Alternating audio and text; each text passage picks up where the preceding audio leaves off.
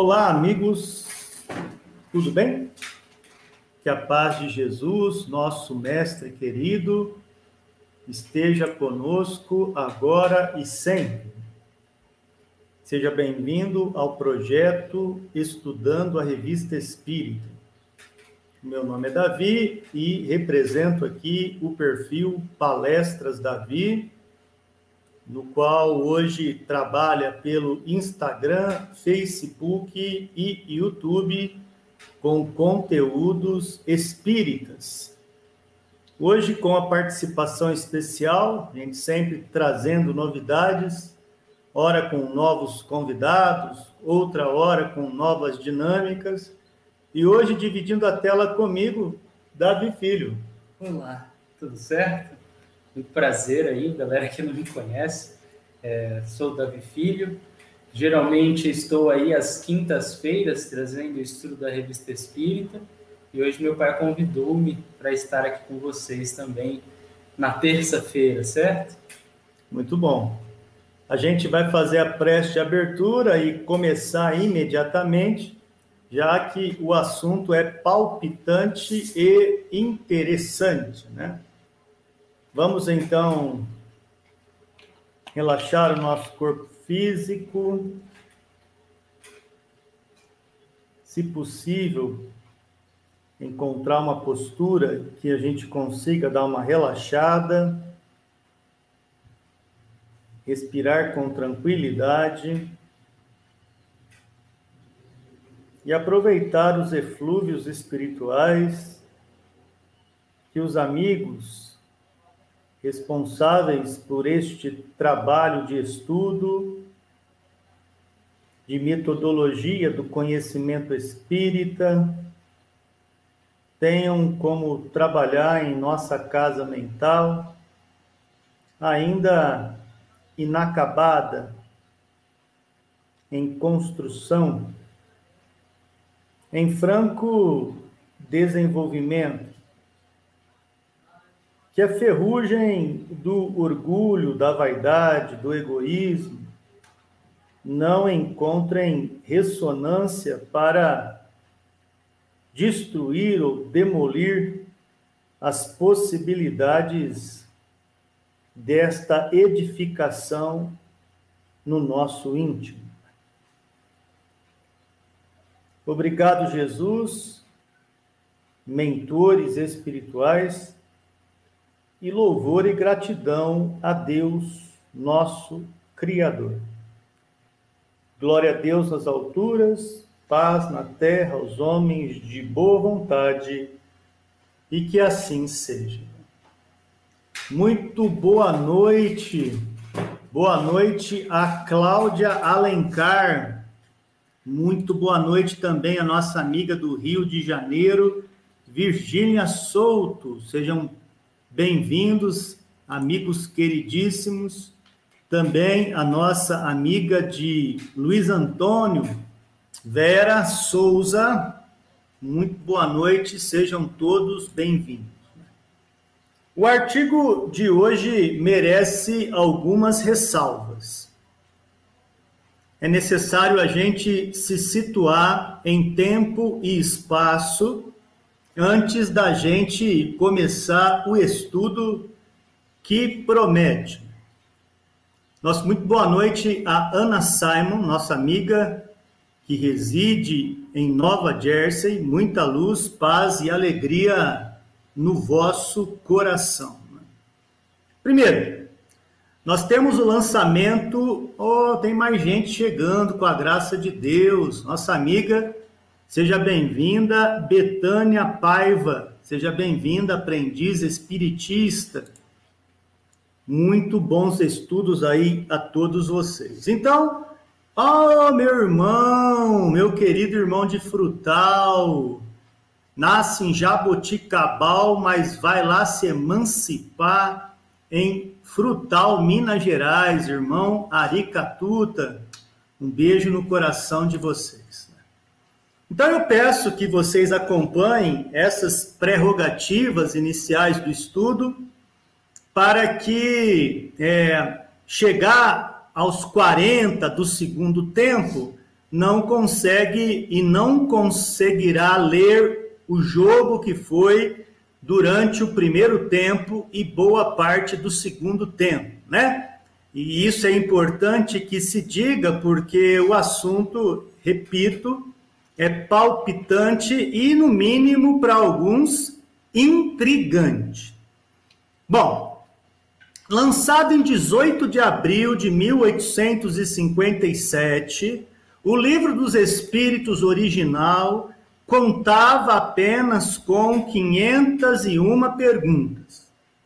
Somente daí a três anos, em 1860, seria lançado o Livro dos Espíritos na versão definitiva, que é essa versão que a gente conhece hoje, com alguns tradutores tendo 1018 perguntas e outros tradutores trabalhando com 1019 questões oficialmente falando, e o que diz a USE e o que diz a FEB é que nós temos no livro dos Espíritos 1018 questões. Beleza? Dito isso, nós estamos no momento da revista espírita que só temos o livro dos Espíritos com 501 questões. Nós estamos no momento da revista espírita que Kardec aprende também sobre o Espiritismo, coisas que ainda ele não sabe e você não precisa se impressionar com isso, porque o próximo livro, depois de O Livro dos Espíritos, lançado em 57, só seria lançado em 1861, que é o Livro dos Médios. Então, de 58, que é o momento em que sai a revista espírita, até 61, o único laboratório que Kardec tem são as promoções que faz do espiritismo em forma de palestras e workshops e também o que ele vai aprendendo na revista espírita. Na revista espírita atual, que a gente está estudando, nós estamos no mês de fevereiro. Não tem nenhum ano de espiritismo ainda, como foi lançado, no momento em que foi lançado. E dito isso, em fevereiro de 1858, Kardec trabalha um assunto que a gente vai hoje fazer o possível para tornar é, é, é, nem compreensível, mas é, tornar factível a gente pensar concordando ou discordando do que vem desse texto. É importante que se diga isso para a gente não se perder no momento que a gente começa a ler o artigo da revista Espírita. Beleza? Para começo de conversa, eu trouxe duas questões, na verdade, três questões de O Livro dos Espíritos, para preparar o baile. Para preparar o que vem do artigo. E a partir desse texto, que vem de O Livro dos Espíritos, a gente começa efetivamente o estudo do que vem a ser o artigo do dia de hoje. Ok? Muito bom. O livro dos Espíritos, na verdade, são quatro em um. Você tem a parte primeira, a parte segunda, até a quarta parte deste livro. No momento segundo de O Livro dos Espíritos, Kardec intitula esse momento do livro como Do Mundo Espírita ou Mundo dos Espíritos. Lembrando que o que eu estou lendo aqui já é a versão definitiva. Já pulou de 1857 para 1860, após é, a reformulação do Livro dos Espíritos. Ok? Muito bem. Do mundo espírita ao mundo dos espíritos. Capítulo 1 dos espíritos. A questão que eu vou ler para preparar o, o baile é a questão 89. A pergunta que Kardec faz é a seguinte: Os espíritos gastam algum tempo para percorrer o espaço? Você tem o ponto A e você tem o ponto B. Deslocamento do ponto A para o ponto B. A pergunta é: o espírito leva um tempo para sair do ponto A para chegar ao ponto B? Pergunta kardeciana clássica. Os espíritos respondem: sim, mas eles fazem com a rapidez do pensamento. Isso quer dizer que o pensamento é uma coisa rápida. O deslocamento do pensamento é dinâmico. O pensamento não é estático. Para começo de conversa, tá de bom tamanho, não precisa enfeitar o pavão. A pergunta e a resposta é clássica. Agora, 89A já é uma pergunta mais é, é, é, voltada a ver se o espírito é o pensamento, não é? Se a alma, termo designando uma, um espírito encarnado, é ou não também o pensamento. É sinônimo? É a mesma coisa? Você vai ver que a pergunta é dentro disso aí, né? Então, olha só.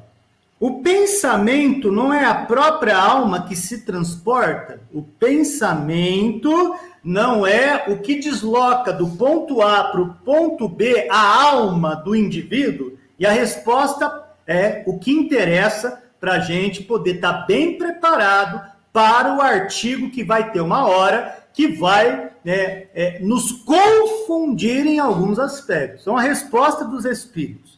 Quando o pensamento está em alguma parte, a alma também aí está. Pois que a alma quem pensa. O pensamento é um atributo. Nossa, vou te dar um exemplo clássico. Às vezes eu estou sentado em um banco de praça e eu começo a deixar o, a livre associação de ideias funcionar entre as folhas de uma árvore e outra que balançam meu pensamento me leva em algum tempo da minha vida. E o pensamento às vezes me leva na infância, na adolescência, até em alguns momentos da fase adulta. E o que o Espírito está falando aí? Olha só, Davi só está o corpo no banco da praça a alma dele se transporta, viaja, interage em tempos diferentes desse do banco da praça. E Davi então tem acesso às memórias e as memórias acessadas pelo pensamento. O pensamento é um veículo clássico aonde Davi se utiliza para viajar do banco da praça para momentos do universo que se repetem graças à sua memória. Isso falando de passado, porque de futuro você tem, mesmo estudando a doutrina, o tal do déjà vu. Nossa, parece que eu já vivi momentos como esse. Parece que eu sei aonde vai dar isso. E é a partir desse princípio que você passa a entender que o pensamento desloca sua alma para um instante de é, desejo ou vontade que você muitas vezes pode controlar, mas também muitas vezes não faz ideia porque está pensando aquilo. Né? Então, para começo de conversa, o papo hoje transcende pelo campo da filosofia, da psique e da alma. E esses três assuntos é o que vai estar tá preparando como um tapete vermelho para a gente andar sobre ele, aprendendo as questões do artigo que vem agora. A minha introdução, antes mesmo de começar o assunto, durante 15 minutos, foi esse. E agora o Davi tem também todo um prelúdio para preparar nossa cabeça antes de mergulhar para o assunto propriamente dito. Davi, você falou que era três perguntas, você leu só duas. Qual que é a terceira? A terceira é lição de casa. A lição de casa, você acabou a live, você vai pegar o livro dos Espíritos e vai ler a questão 90. Eu li a 89 e a 89A E para ganhar tempo, eu te passei a lição de casa complementar, que é a Leia 90. Só isso. Não vai doer, não vai te atrapalhar a ver o que você quer ver na sua televisão e vai te ajudar a formalizar a linha de raciocínio que a gente está é, tá fazendo aqui. Meu instante me calo para o momento inicial sobre o que vem por aí com Davi Filho. Oi, muito obrigado. Oi, gente, novamente.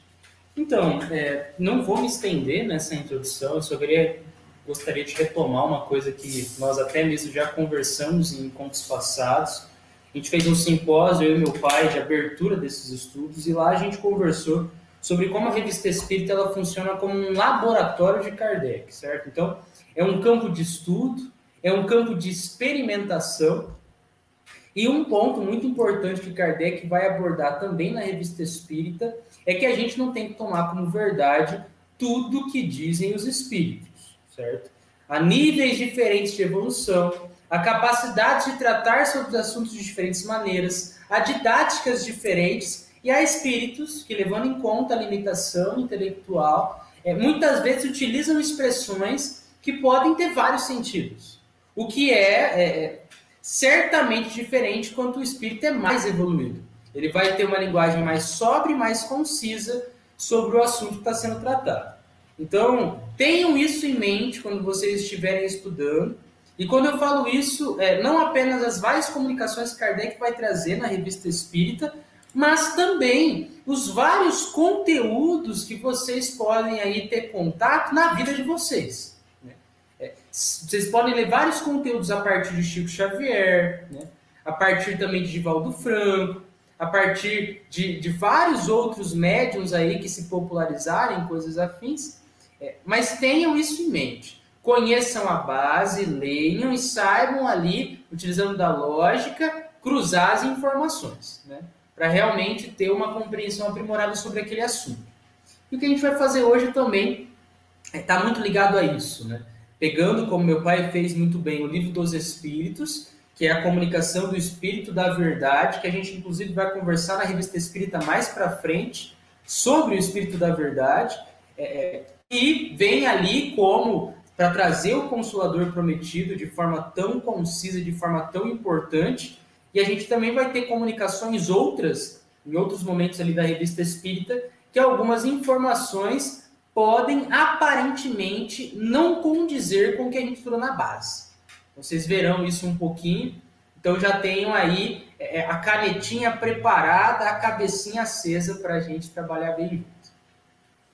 Pois é, o texto que a gente vai trabalhar hoje, que mereceu aí 20 minutos de prévia sobre ele, para a gente tomar cuidado com o que a gente vai conversar sobre ele, Kardec trabalha em fevereiro de 1858 sob o título Conversas de Além Túmulo, e ele vai falar de uma fulana de 13 anos de idade, um espírito chamado Senhorita Clary D. A senhorita Clary D, ela foi evocada e trabalhou, inclusive, uma mensagem curta, como vocês verão. Mas não é por ser curta que ela deixa de ser densa, de ter um conteúdo que a gente precisa colocar mediante o que diria esse artigo em 1858 e o que diz esse mesmo artigo em 2021? Quais são os critérios que nós conhecemos hoje, depois de mais de 160 anos de doutrina espírita, para o momento que Kardec inauguraria uma ala do seu laboratório, antes mesmo do livro dos médiuns, que vai ser lançado deste período da publicação até 1861, vai demorar ainda três anos. Três anos para Kardec maturar, matutar, pensar, discorrer, elaborar assuntos que a gente vai aqui trazer como é, é, estudo na noite de hoje. Beleza?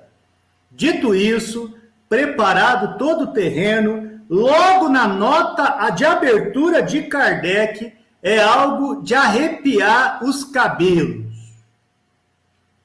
Para quem tem, né? Não é meu caso. Eu, eu já não sei o que é isso. Eu tenho abundância. Você tem, né? Eu... Então, para a gente começar, por que, que a nota de Kardec contraria o que vemos hoje no cursos de mediunidade, no cursos de MEP, no curso do COEM, no curso do SEON, no curso aonde você é apresentado ao principiante mediúnico. Por que, que essa nota de Kardec ela é ela é ela é equivocadamente colocada para os dias de hoje? Não para o momento em que foi, porque mesmo Kardec estava aprendendo com isso, como a gente está aprendendo agora. Observe o texto de Kardec e vê se te gera uma, uma espécie de ojeriza, um, uma espécie de repugnância de acordo com o que você aprende de Espiritismo hoje, depois de formalizadas as ideias centrais da doutrina. Com vocês, olha o texto.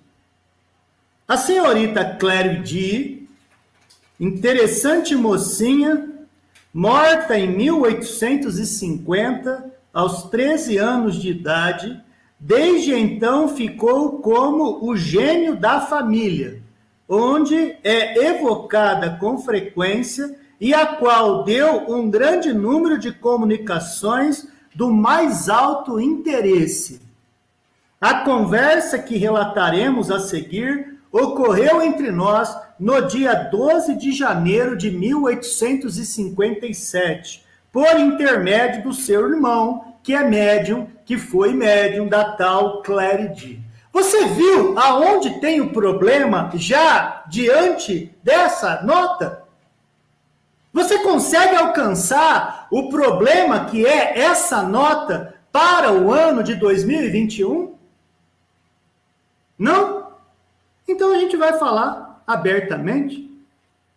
Imagina quantas mães e pais enterram seus filhos. Num período de pandemia, de suicídio ou de desencarne através de acidente. Imagina ler isso e pegar como realidade todos os casos de crianças que desencarnam serem evocados para ser o gênio da família. Se você não vê aí um problema, se você não vê aí, aí um engano, você então perde a chance de aprender com o tempo. Esse período de Kardec era comum as evocações. Hoje torna-se problema, porque nem todas as crianças de 13 anos de idade têm um poderio, têm um arquétipo espiritual avantajado como Cleridi. Então que a gente não pegue como regra algo que acontece lá para que a gente faça para que ocorra hoje. A evocação de espíritos hoje, na maioria das vezes, a gente entende como grande problema. Porque hoje a gente entende que um espírito se apresenta entra em contato conosco, mas se a evocação for frívola, ele não vai embora. Ele gera um processo obsessivo. E aí haja sessão de desobsessão. Aí haja evangelização. Aí haja cursos de especialização mediúnica. Aí, então vamos trabalhar, ao invés de remediar, a prevenção. Mas é lógico que o problema, quem enxergou foi eu na leitura e na análise. Pode ser que Davi Filho, por isso que ele está aqui, né? que vai que eu esteja passando um momento é, é, é, equivocado ou eu esteja alucinando, né? Eu estava tá vendo pelo em ovo, termo que a gente usa aqui no, no nosso vocábulo do senso comum, mas é, para essa nota de abertura, Davi, você vê, não, é, Davi, pai, você está exagerando, velho, para. Ou é muito cuidado com essa questão da evocação mesmo, seu ponto de vista inicial. Não, sem dúvida alguma, a gente precisa tomar cuidado, sim, com a evocação. Né? É, novamente, aqui Kardec ele está num processo exatamente laboratório. E também a gente não pode esquecer que Kardec ele não vai abordar sobre todos os temas em um artigo só. Então, assim, é, como a gente, estudando aí nos, nos, nos, estudos anteriores que nós tivemos, a gente várias vezes encontra pontos que Kardec ele aborda numa obra básica, ou ele vai abordar em outro artigo da Revista Espírita, mas não vai abordar naquele especialmente. Então, essa questão, por exemplo, de evocar ou não evocar os mortos, a gente vai estudar. Né? Então, esse é um ponto que a gente encontra nas obras básicas, a gente com certeza vai estudar também é, na Revista Espírita. E um ponto que é, meu, pai sempre, é, meu pai sempre põe no discurso e é importante a questão de não é recomendado que evoque. Aqui, o próprio Kardec vai trazer como é, trabalho ali dos espíritos superiores que não é uma, é, é, uma limitação estrita, não evoque os espíritos. Mas aí está o ponto muito importante. É, como a gente não tem, não tem um traquejo para conversar, como a gente muitas vezes não, até mesmo não tem questões importantes a serem tratadas, né? E também a gente muitas vezes, o espírito que a gente chama, a gente não tem é, muitas vezes base para saber discernir se aquela comunicação é séria ou não. Então, há vários, digamos que, impedimentos lógicos para que a evocação ocorra. Mas aqui, uma coisa que vale a pena dizer também, e a gente vai estudar isso posteriormente, isso no livro dos médiuns, por exemplo, a gente também, é, corrige-me se eu estiver errado, mas a gente vê isso também no livro dos Espíritos, certo? Sobre evocar ou não. É, no Evangelho segundo o Espiritismo tem coisa sobre isso? Não. Não. não. No, no, livro dos médiuns é que vai ser trabalhado em exaustão. E também falando lá no Céu e Inferno. Perfeito. Então aqui a gente teve, teve só um, um, um apanhado geral, básico, para mostrar para vocês aí como esse assunto ele rende bastante coisa, né? Ele rende bastante. E agora que depois dessa introdução, da gente preparar o terreno, conversar à vontade, né, sobre o que vem por aí, a gente vai analisar 17 questões que Clarity responde. Responde ao, ao passo do seu ponto de vista da sua maturidade espiritual. Eu vou te dar um exemplo. Imagina que eu precise fazer uma redação sobre o Oceano Pacífico. E as únicas coisas que eu tenho para fazer essa redação são os textos que eu leio em livros de geografia, de história. E aí, então, a minha redação será extremamente teórica dentro do universo que eu conheci do Oceano Pacífico. Agora você imagina um, um marinheiro, alguém que transita no Oceano Pacífico a torto e a direito em um navio.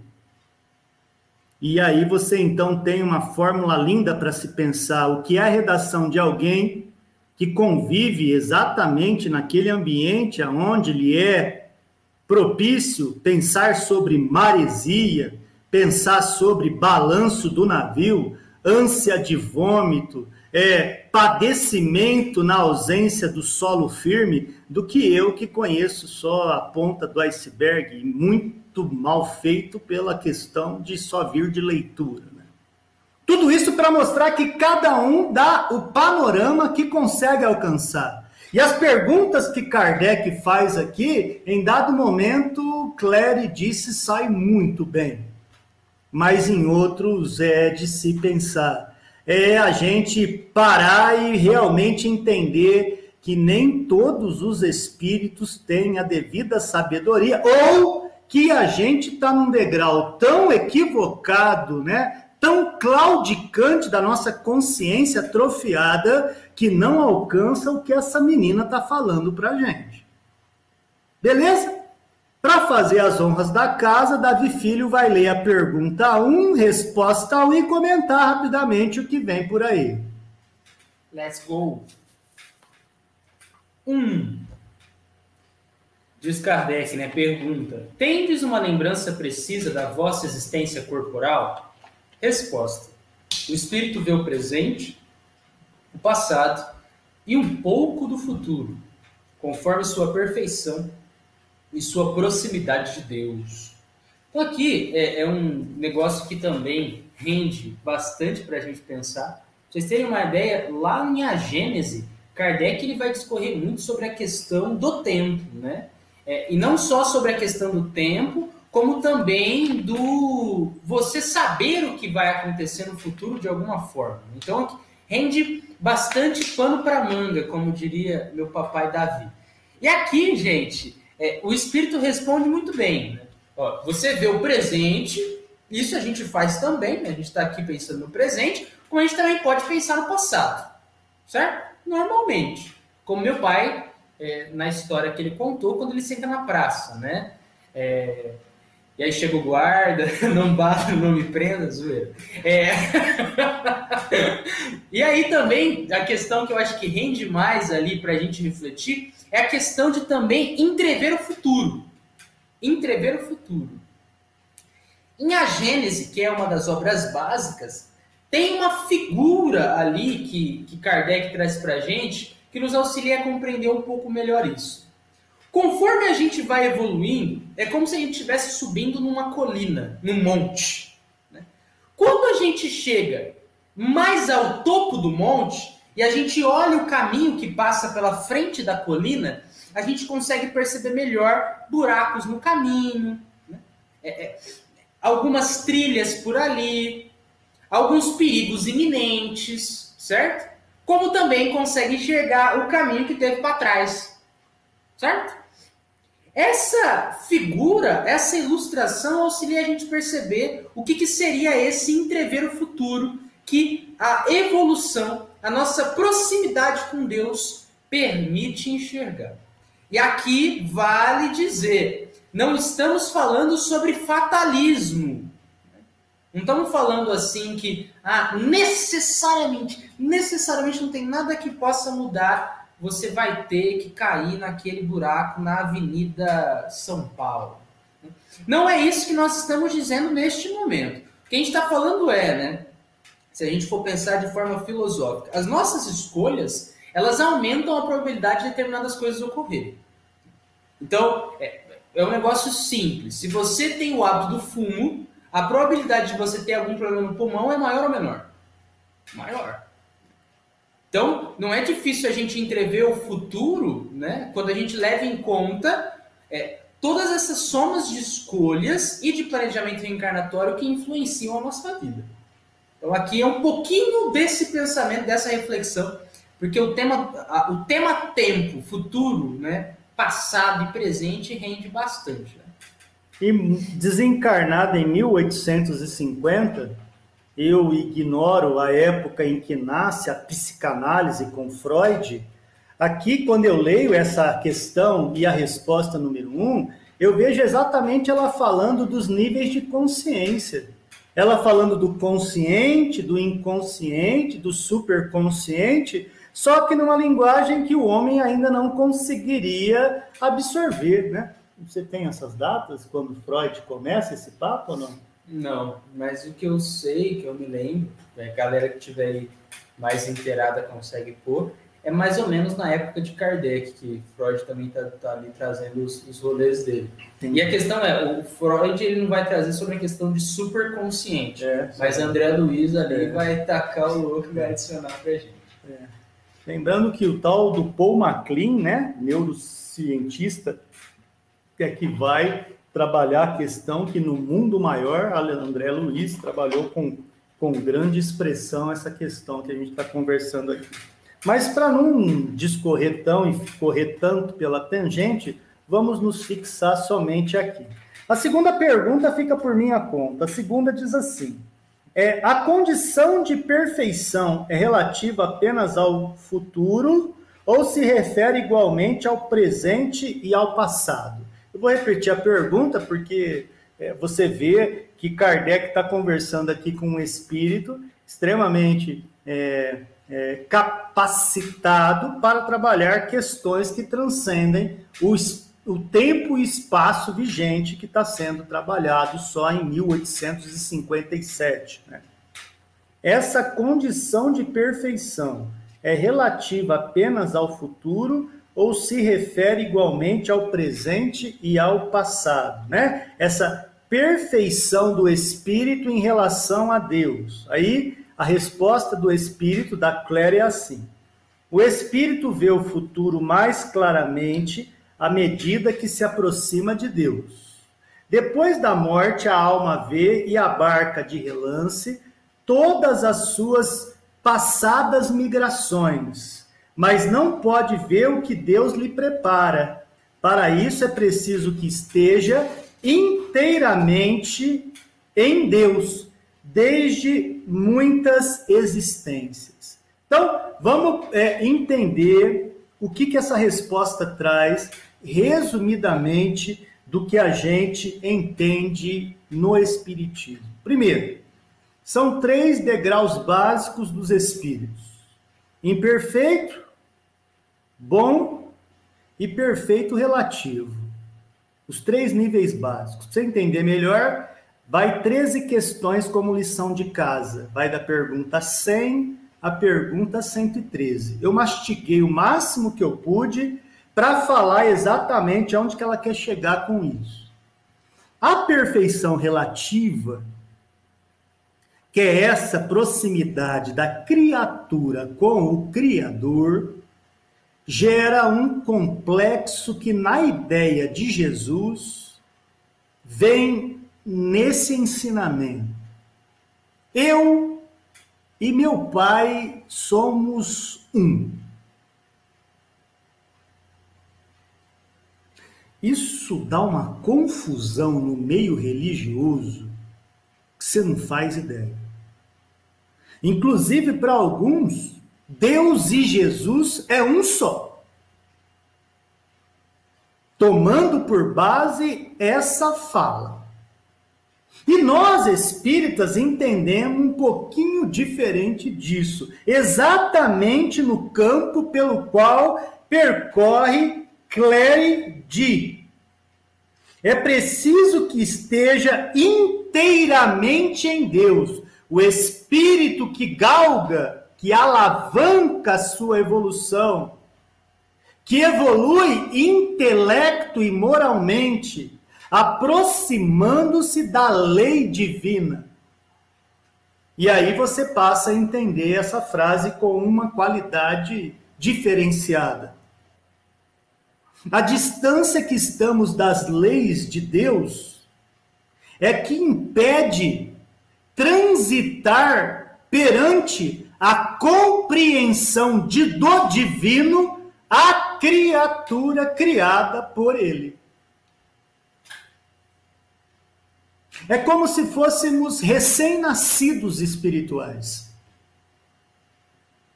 Seres que entram agora no campo da subjetividade se utilizando da razão. Até bem pouco tempo atrás a gente não fazia nada disso não brecava para pensar e fazia de acordo com os impulsos. Ou melhor, para você que é uma pessoa mais ativista do pensamento antropológico, você usava mais da intuição, do seu instinto. As suas funções instintivas. Coisa que hoje trabalha muito bem gato, cachorro, leopardo e tantos que vão fazer da sua existência esses degraus aos poucos para galgar. Entre que tipos, Davi de mundo? Aí você tem um resumo também. Para você expandir essa pergunta 2, o convite vai que você leia sobre pluralidade dos mundos habitados contidos no livro O Evangelho segundo o Espiritismo. Mundo primitivo, provas, expiação, regeneração, feliz ou ditoso, e a caixa de Pandora, menina dos olhos de todo espírito que quer chegar lá um dia, o dito cujo mundo celeste. Da onde está Jesus e seus afins?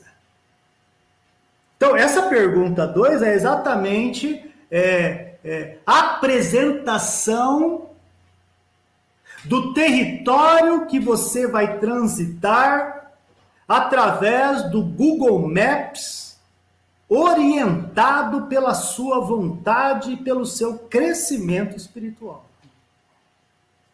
Essa é a segunda pergunta. Davi Filho, 3 e 4. Sabeis em que época reencarnareis? Resposta: em 10 ou 100 anos. Que? Que? Eu acho que é, é, essa resposta já pode gerar em algumas pessoas um certo estranhamento. Mas pera, como assim 100 anos para reencarnar? 100 anos para reencarnar. Nós temos aí várias informações no, do plano espiritual que nos mostra que não há uma quantidade de anos, se a gente contabilizar como anos da Terra, exatos, para todo mundo. Então, eu posso aí demorar para reencarnar 200 anos, enquanto o outro pode demorar para reencarnar 15 anos. E claro aqui que já tinham se passado alguns anos do desencarne da senhorita Claire Dickman. Então, ela já tinha passado um tempo aí no plano espiritual, o que soma um pouco mais de tempo é, se a gente fosse, digamos que supor Kardec fazendo essa comunicação anos atrás. Certo? O que mostra exatamente que o tempo para reencarnar demanda de forma diferente para cada uma das pessoas. E pasmem, pasmem. Tem gente querendo reencarnar enquanto tem muita gente que está querendo ir embora. Então, é bastante conteúdo aí nessa reflexão. 4. Será na Terra ou em outro mundo? Resposta: num outro. Então, pluralidade dos mundos habitados. Terra não é o, o, o trono do universo, né? é isso aí. Quinta pergunta, amigos. Em relação à Terra, o mundo para onde você vai, ele tem condições melhores, iguais ou é mais osso, né? O osso fica por minha conta, ou ele é mais inferior? Pergunta clássica, né? Se ela fala que vai para um mundo diferente da Terra, que tipo de mundo é esse? Kardec querendo conhecer né? além das fronteiras vibratórias do nosso planeta. E vamos ver a resposta que vem de Clary. Né? Clary responde assim: muito melhores que as da Terra. Para o mundo que eu vou, é melhor que a da Terra. Lá se é feliz. Uma resposta provocativa. Porque se ela coloca que é diferente do que a gente habita aqui, e ela fala que lá tem felicidade, a lógica booleana, a lógica que a gente aprende, está dizendo que, que o mundo do planeta onde vivemos não é um mundo de grande remanso e de grande felicidade. Aqui tem muito sofrimento ainda ela te dá uma análise da perspectiva e da nova expectativa de um mundo aonde tenha mais bonanças do que cólica de rim, por exemplo. É muito triste uma cólica de rim. É muito triste enterrar um gato, um cachorro que a gente ama. É muito triste enterrar um pai, um filho, com as desinformações espirituais nos quais o analfabetismo espiritual cerca os indivíduos que aqui habitam. É muito triste.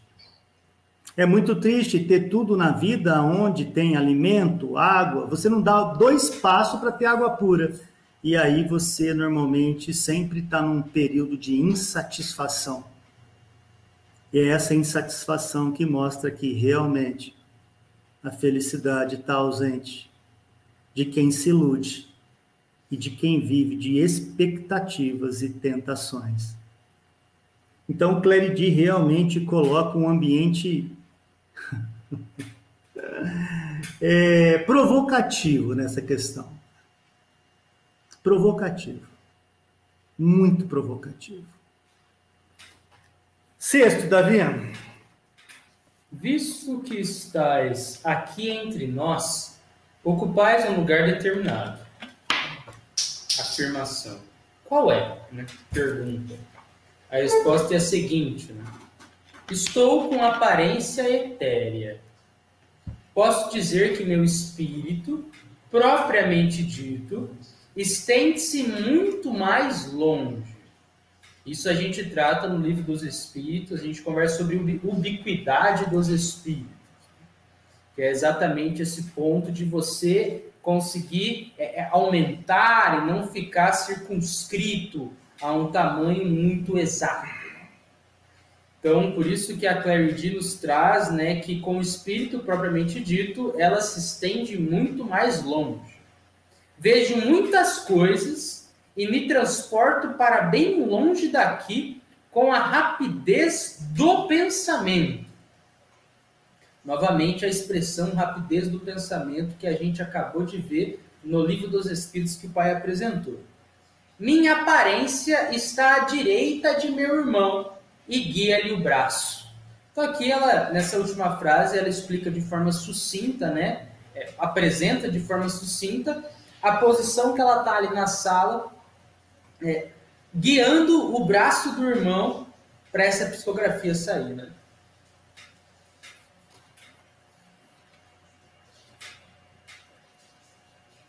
Sétima pergunta. O corpo etéreo de que estáis revestida vos permite experimentar sensações físicas, como o calor e o frio, por exemplo? uma pergunta clássica que muitos de nós faz que na ausência do corpo físico é preservado fome, sede, frio, calor, as sensações que a gente tem no corpo, elas são preservadas na alma depois que desencarnamos? Essa é a pergunta que Kardec faz. A resposta é a seguinte: quando me lembro muito do meu corpo, eu sinto uma espécie de impressão como quando se tira um manto e se fica com a sensação de ainda estar com ele por algum tempo. Ou seja, quanto mais o meu pensamento fora do ambiente da matéria se liga quando eu era da matéria, mais essas impressões são é, mantidas. É por isso que alguns vícios são mantidos através do vampirismo. Por que, que alguém que gosta de tomar uma ceva aproxima de alguém que gosta de tomar uma ceva na matéria, porque a sensação ela é mantida e preservada pela questão de sintonia e proximidade. E isso vai para tudo, não só para a ceva, para vícios químicos e morais, inclusive para a questão do sexo sem compromisso. Sexo sem compromisso oferece entidades espirituais que vivenciam da mesma atmosfera, buscando indivíduos que vivenciam o sexo sem compromisso. E assim vai. Oitavo. Beleza. E aí, só, só dizendo, né, quando falamos em corpo etéreo, coisas assim, é importante estudar pelo espírito para compreender melhor tudo isso que a gente está conversando, tá? Essa é a expressão que a senhorita utiliza Kardec vai entregar ali como perispírito. Então, oitavo. Acabeis de dizer que podeis transportar-vos com a rapidez do pensamento. E aí, Kardec vem e pergunta: o pensamento não é a própria alma que se desprende do seu envoltório? Resposta: sim. Pronto que a gente chega no momento nuclear do assunto de hoje, né? Nós já conversamos nossa, na nossa introdução ali, fizemos todo o apanhado geral que Kardec ele está exatamente no processo de laboratório, certo? E também o que a gente estuda no livro dos Espíritos, na edição definitiva, lá com as suas mais de mil perguntas, é que pensamento é atributo, pensamento não é alma. Ou seja, Pensamento é uma coisa, alma é outra coisa. Isso é o espírito da verdade se comunicando. Não é qualquer espírito. Não é qualquer espírito.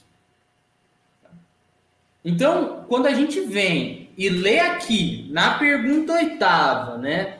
Kardec reiterando o que foi dito pelo Espírito. Que, ó, você disse que você pode se transportar com a rapidez do pensamento. E aí Kardec ele vem e traz a pergunta: o pensamento não é a própria alma que se desprende do seu envoltório? Uma possível interpretação, e aqui enfatizo, uma possível interpretação, porque Kardec ele não vai abordar com notas e extensão nesse texto em específico, é que exatamente Kardec, nesse processo de laboratório, nesse processo de estudo e experimentação, ele questiona e tem uma resposta. E essa resposta ele vai cruzar com outras respostas, que foi parte integrante do processo científico de Kardec, que traz a ciência espírita. Ele não vai tomar a resposta da senhora é, é qualquer Clay, Clay, Clay D aí, é, como a resposta verdadeira e final. Ele vai cruzar com outras informações. Mas ele, aqui, não dissimulando, traz o que o Espírito trouxe. Traz o que o Espírito trouxe. Então, aqui é uma possível forma de entender isso. Kardec avança dizendo assim: Quando o vosso pensamento se transporta para algum lugar, como se dá a separação de vossa alma? E aí você tem aquela figura de linguagem que eu fiz sentado no banco da praça, deixando com que o meu pensamento me levasse a algum momento existencial. Coisa que você faz no chuveiro, tomando um banho, para que você está olhando o horizonte na praia, sentado ali debaixo de uma cachoeira. Então você tem esses momentos de meditação, aonde o teu pensamento faz você se deslocar de que jeito, né? É, é, ele não é a tua alma, é um instrumento utilizado por sua alma. Então fica aí, não larga da nossa mão. Davi de um lado e Davi filho do outro. Então vamos lá. Quando o vosso pensamento se transporta para algum lugar, como se dá a separação de vossa alma? A aparência se desvanece, o pensamento segue sozinho. Aí você me olha com essa cara de nuvem e pergunta: o que, que essa mulher está falando? Eu, particularmente, é, é, muito abstrato, sabe? Eu, eu, eu, eu não consigo. Né? E admiro quem consegue. Né? A aparência se desvanece. Né? O pensamento segue sozinho. Eu estava, às vezes, em algumas festas, e às vezes está rolando um som, e quando o som bate forte, eu vejo a pessoa fazer isso aqui, ó, e desce o melado. O que, que significa? A aparência desvanece, a lembrança fica vívida de um momento nostálgico que passou e o pensamento segue sozinho. É o que eu consigo, mas é muito equivocado e muito limitante principalmente da minha parte, que não consigo alcançar além disso. Mas fica, fica por tua conta, é, alma velha, não, alma idosa da vida, e vai. aquela frase de vó, né? Aquele, aquele pensamento de vó, né? Ave Maria, mas não é cheia de graça, né? mas enfim, essa pergunta, gente, na... perfeito, é isso aí, Virginia. É aquela, aquele triângulo didático que a gente aprende, né? É, é, Deus, espírito, matéria. Se não é espírito, tem que ser Deus ou matéria. Se não é Deus, tem que ser matéria. Então, se o pensamento não é Deus, se não é espírito, é matéria. É um pensamento. É... Para de graça. Beleza. O tópico 8, gente, é, na verdade, o tópico 9, com a questão da aparência se desvanece, que foi o que o pai acabou de falar. O desvanecer é, digamos, imagina um negócio sumindo desvanecendo. Você está vendo a minha mão do nada ela começa a desvanecer. Certo? Então aqui ela, ela facilmente serve de ilustração para gente. Digamos que o espírito está aqui, numa ilustração, né? Está aqui. Desvanece, foi com o pensamento. Essa é a imagem que ela traz. Indo para o próximo, né? 10. É, pois, uma faculdade que se destaca. Né? Ou seja, é uma faculdade eminente, marcante, né? É, onde fica o ser restante? Porque se desvanece e vai com o pensamento, digamos, eu penso em Paris, eu vou para Paris, né? Ou a minha irmã pensa é, é, em Roma e foi para Roma do nada. É, nessa viagem que foi feita com o pensamento, onde que vai parar exatamente o ser restante, né? Porque não some para sempre. Aí o espírito comunicante fala assim: a forma não é o ser. a forma não é o ser. Davi, o que isso quer dizer? Não sei, não sei. Exatamente, a gente precisa ter essa postura de compreender que tem coisa que a gente ainda não consegue exatamente compreender com exatidão. E é parte do processo de desenvolvimento da humildade reconhecer, cara, eu não sei responder exatamente isso, né? Quando o Espírito traz que a forma não é o ser, é, qual a conexão que essa resposta tem com a pergunta posta? Não é exata. Não é exata. O que mostra que o Espírito ainda não é, é tão evoluído assim nas conversas. Ele não é sobre e conciso em tudo que traz, certo? Ou, ou a gente, ou eu e Davizinho, dentro do que a gente está estudando, não consegue alcançar essa visão que traz um espírito dessa natureza. Tá? Então, que fique claro. E se você tiver, se você tiver né, uma chance, uma oportunidade de estudar a respeito e nos ajudar escrevendo nos comentários, será um imenso prazer a gente construir junto. Porque ler uma resposta dessa, que a forma não é o ser, eu até posso fazer aqui uma narrativa, trazer uma subjetividade minha, mas é viajar na maionese, porque na verdade são palavras jogadas ao vento. Não participa é, do meu do meu coluio espiritual, não está na bagagem está totalmente longe de eu entender isso na sua essência. Tá?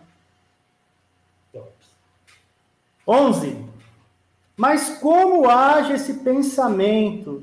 Não agirá sempre por intermédio da matéria? Não. Resposta não. Pronto. Então, ela já coloca aí um não, e aí vai totalmente na contramão do que a Virgínia, já em maneira resoluta, que também eu e Davi Filho aprendemos assim há mais de 160 anos com o Kardec, que sim, matéria, o pensamento é matéria sim. Então eu, eu não concordaria com esse espírito quando ela coloca que eh, pensamento não é matéria. Eu não não consigo alcançar algo diferente disso, tá ok? Kardec na 12 fala assim: quando vossa faculdade de pensar se destaca, não ages então por intermédio da matéria? Kardec está tentando. Aí vem a resposta da mulher. Olha o que, que ela fala. A sombra se dissipa, reproduz-se onde o pensamento a guia. Ela não responde, Kardec.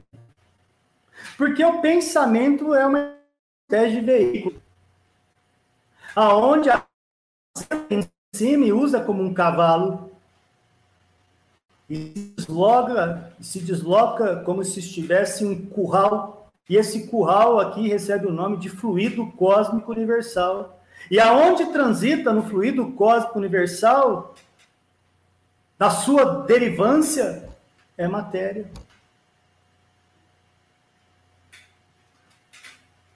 É matéria. 13. Perfeito. E antes de avançar, é importante dizer, né, gente? Não é porque tem coisas que aparentemente não condizem com o que a gente já estudou que a gente tem que dispensar tudo que o Espírito fala, tá bom?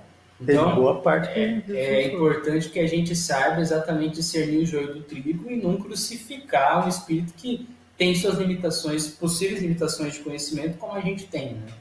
Dentro de vários campos. A gente sabe um pouco de uma coisa, mas não sabe tanto de outra, né? Eu posso saber bastante sobre ar com gás, mas não sei sobre o Oceano Pacífico. Para mim, é Oceano Agressivo, não é Pacífico. Vamos lá. é, tópico 13.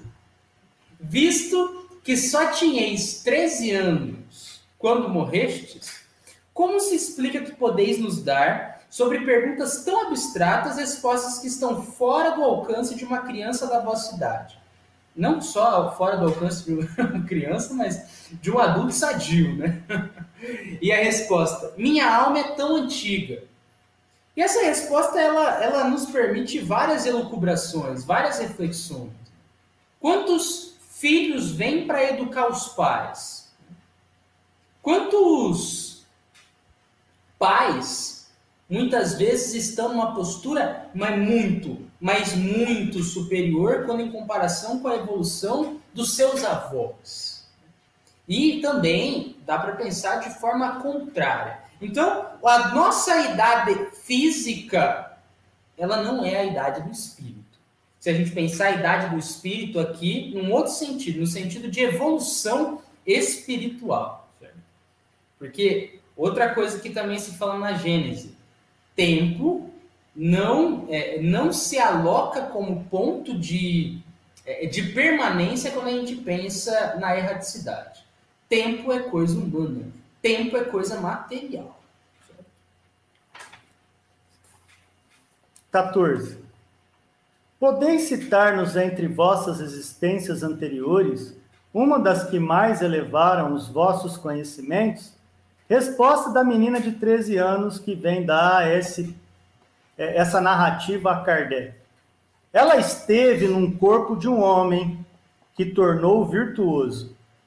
E depois da sua morte, ela teve num corpo de menina, cujo semblante retratava a própria alma.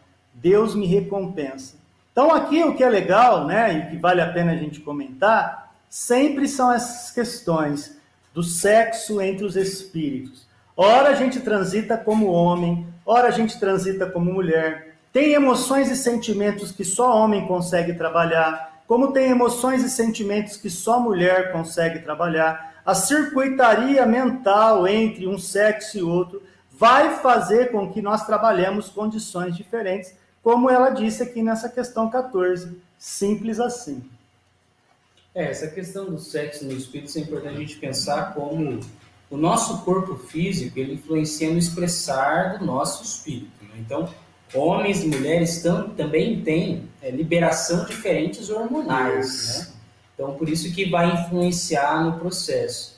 É, então, é importante que a gente tenha essa reflexão e também não falar tanto de determinâncias, né? De falar, cara, é, você nasceu mulher, você tem que ficar casa, não pode fazer mais nada disso, que é uma visão humana e retrógrada, né? Então, é, é importante ter esse cuidado quando a gente pensa no sexo dos espíritos. É, aqui também, agora a gente está na 15. A nós poderia ser concedido vos ver aqui, tal qual estáis atualmente? A gente pode ver esse teu perispírito aí, essa tua roupa bonita. E a resposta, a voz poderia. Posso ler 16? Como o poderíamos? Pergunta Kardec. Depende de vós, de nós, depende de nós, de vós ou de pessoas mais íntimas? De vós. De vós. Então, basicamente o que o Espírito está falando é: eu preciso ter um aparato que vocês para que vocês consigam permitir que eu esteja aqui com vocês, que vocês consigam me enxergar. Então, é por isso que ela fala de vós, depende de vós. Claro que ela que vai fazer o rolê acontecer quanto espírito, mas o médium ele é basicamente um assistente, ainda que indireto muitas vezes. Né? Ela nem falou de fluido, é, nem nada. Nada. Mas ela só disse que precisa de voz. E eu falo, às vezes, indireto, no sentido de que nem sabe exatamente, né? então até um termo melhor é um médio inconsciente, né? É, que está ali é, assistindo para que aquilo ocorra. Enquanto tem médios conscientes do, do que está acontecendo, mas não está na mão dele fazer o negócio acontecer. Então, por isso que é melhor consciente e inconsciente o termo. 17, pai, a última. Para a gente encerrar, amigos queridos, a gente vê essa última questão Kardec ainda insistindo nessa questão de como eu faço para te ver, espírito, né? Que condições deveríamos satisfazer para isso, para ver você? Resposta: Recolher-vos algum tempo com fé e fervor, serdes menos numerosos, isolar-vos um pouco e providenciardes um médium do gênero de Home. Home será citado pela primeira vez na Revista Espírita, na quinta-feira, por Davi Filho, que vai fazer um artigo que é exatamente apresentar um dos principais médiums de efeitos físicos que a história da humanidade conheceu, que é o fulano chamado Sr. Home. E aí a própria é, a própria amiga aqui, a Clary D, né? Clary D, cita o Sr. Home. Era o que tínhamos para o dia de hoje, trazer uma análise de um texto, de um, de um artigo maravilhoso, e o que é mais lindo no estudo da revista espírita, estudando a revista espírita, é, é vendo o desabrochar gradual de Kardec para os assuntos que tornam o espiritismo o que é o espiritismo. Então, eu quero agradecer a toda a espiritualidade, a você que acompanha essa live do começo ao fim e ao Davi Filho, que hoje teve uma participação mais do que especial. Davi Filho. Muito obrigado. Agradeço pelo convite, agradeço pela produção, parabéns também. E a espiritualidade amiga, né? Porque a gente está como instrumento, como sempre. Agradecer aos amigos que começam e encerram essa live com a gente, pedindo para que, se você não é inscrito no canal, estudando a revista Espírita, deixa o seu joinha, se inscreva no canal, ativa o sineco de notificação, diria João Leitão, para que você fique sabendo quando vídeos novos acontecerá por parte do calvo ou do cabeludo que assumiram essa postura de estudarmos juntos a revista espírita. Gostei muito do ângulo dessa foto, né? uma coisa me deixou muito feliz. Eu vou pedir a prece de encerramento para você, Davi, para a gente poder encerrar o encontro. Pode ser? Beleza. Pai amado, Pai de infinita bondade, agradecemos pelo amparo na noite de hoje no dia que correu. Pedimos misericórdia e perdão para com os nossos equívocos, para ainda com a nossa ignorância que ainda se mostra no modo que atuamos para com os outros, frente ao mundo. Agradecemos pelas oportunidades de falarmos sobre os códigos universais. Falar sobre a verdade que a ninguém é possível fugir para sempre.